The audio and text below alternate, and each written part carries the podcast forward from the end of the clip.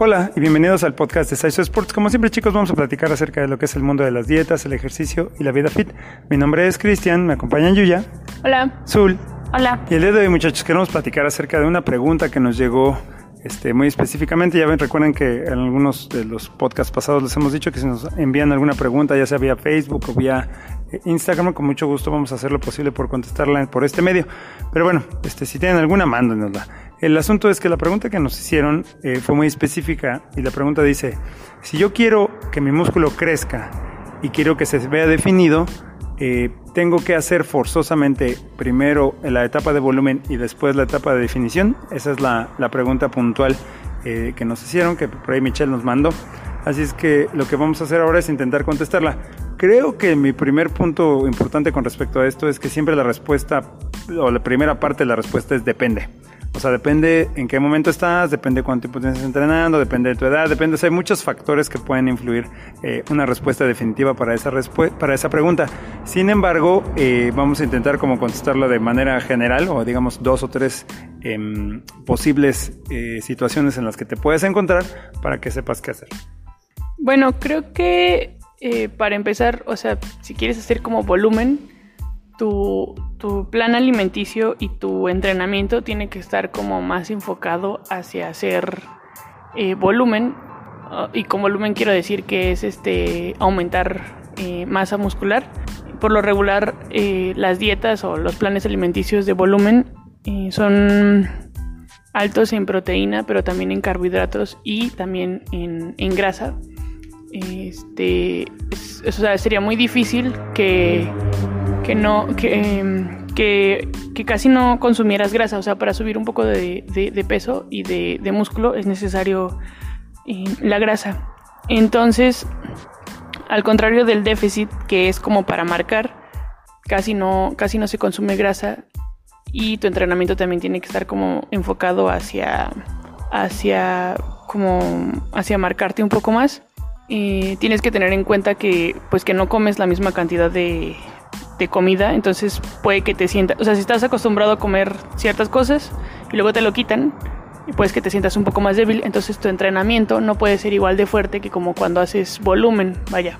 Entonces, este, o sea, de manera práctica no se puede hacer las dos cosas, o sea, es muy difícil hacer las dos cosas. O primero haces un entrenamiento y un plan alimenticio de volumen para subir de masa muscular y luego a lo mejor poco a poco haces un entrenamiento y un plan para hacer déficit y empezar a marcar un poco sin perder eh, la, masa muscular, simplemente ir perdiendo un poco, un poco la grasa. Yo creo que esa sería como la manera más fácil, fácil, o sea, más tradicional a lo mejor, pero pues es un rato, o sea, de cada uno es un buen rato, no, no es un mes de uno, un mes del otro, un día y un día, no.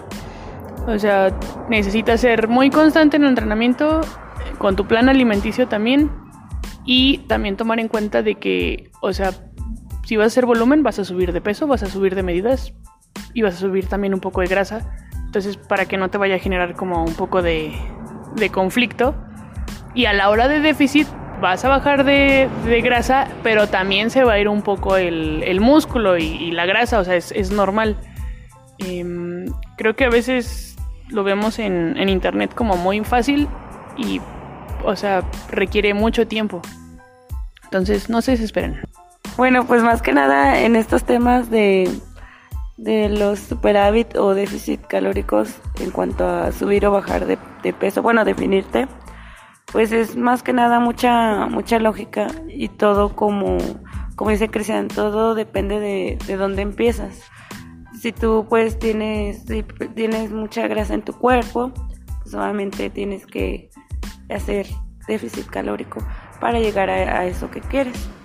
Obviamente pues también este comiendo pues lo, lo que se debe. Pues es que todo es, es muy muy lógico pero obviamente necesitas ayuda profesional en cuanto a a las comidas, en cuanto a las dietas. Entonces, pues sí, como también dice Yuya, es un proceso que pues sí se, se va a tardar un ratillo, pero está bien, porque pues poco a poco tú vas a ir viendo los cambios y, poco a poco hasta vas a ir aprendiendo qué comer, qué no comer, te vas a ir conociendo. Entonces, pues sí, es un proceso lento, pero eh, digamos que es digamos que es un proceso, o sea, lo mantienes, ¿cómo se dice? proceso constante. Y no es como que si duraba muy poquito, obviamente todos iríamos como al rebote o lo dejaríamos. Entonces, pues tiene que ser largo para que, para que lo mantengas. Bien, chicos, creo que como comentamos al principio, para mí siempre es depende. Em, creo que de manera general eh, lo tenemos que dividir como en dos etapas. Eh, cuando tú eres novato, que tiene mucho tiempo que, no haces ejercicio o nunca has hecho, tienes una gran ventaja que puedes hacer una cosa que se llama recomposición corporal, que es una cosa que dijo yo ya que es muy difícil de hacer, lo cual tiene toda la razón, es muy difícil de hacer a menos que seas novato. Si eres novato, si es la primera vez que estás empezando a hacer ejercicio o tiene varios años que no haces, es posible que tu cuerpo pueda ganar músculo y perder grasa al mismo tiempo. Sin embargo, eso no es algo que digamos que fuera normal, valga la expresión entre comillas. O sea, no cualquier persona lo puede hacer, normalmente es gente que está muy novata. Para poder hacer una recomposición corporal, ya siendo una persona experimentada con muchos años de entrenamiento, es muy difícil. También es posible, pero es increíblemente difícil. Sinceramente creo que es más eh, factible o tiene más sentido intentar hacer una etapa de volumen y después una etapa de, de, definición para poder subir si es que tú ya eres una persona más experimentada. Ahora, esta es una cuestión importante, chicos. Como dije al principio, depende. Hay gente que dice, bueno, voy a hacer volumen.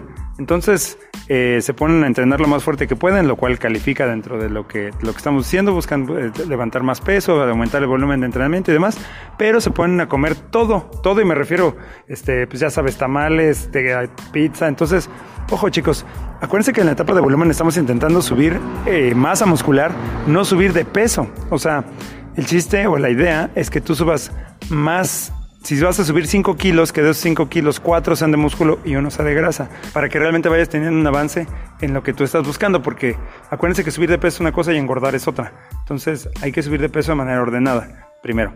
Y segundo, a la hora de empezar a definirte, tienes que hacer lo mismo. O sea, tienes que hacerlo con una dieta muy buena, muy específica, muy balanceada, para que no te lleves el músculo. Igual, cuando bajes la grasa, que bajes de esos 5 kilos de grasa, 4, perdón, de esos 5 kilos totales, 4 son de grasa y uno es de músculo, de tal manera que realmente vayas quedando más magro conforme vas trabajando hacia adelante.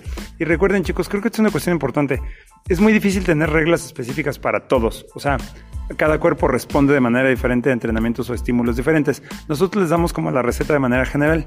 O sea, de manera general, para subir, pues tienes que aumentar tu volumen de entrenamiento, cargar un poco más pesado, tener más intensidad y demás. Y para bajar o para entrenar así, pues tienes que a lo mejor hacer un poquito más de cardio o tener un poco más de desgaste de calorías. Sin embargo, lo que acabo de decir no es necesariamente tiene que ser así, depende. O sea, si tú traes 20 kilos arriba y te pones a hacer pesas, puedes, como dije, subir masa muscular y perder grasa al mismo tiempo sin ningún problema. Pero eso no va a ser siempre, va a ser nada más un tiempo. Y así. Entonces, muchachos, lo que yo les invito a hacer es que intenten eh, encontrar cuál es la mejor eh, manera para su cuerpo, o sea, cuál es la, manera en la que ustedes pueden encontrar la llave para poder lograr lo que están eh, queriendo hacer de acuerdo a ustedes mismos. O sea, ya les dimos como las tips en general. Entonces, primero prueba uno, si no te funciona, pues prueba el otro, si no te funciona, y así hasta que tú encuentres lo que a tu cuerpo le funciona. Y esa creo que esa sería la manera más, más pues digamos, relativamente fácil para cada quien de poder hacerlo. Pero bueno, chicos, como siempre esperamos que todo esto les pueda ayudar a conseguir sus objetivos más rápidamente. Muchas gracias. Gracias. Gracias. Y continuemos mejorando a México, una repetición a la vez. Hasta luego.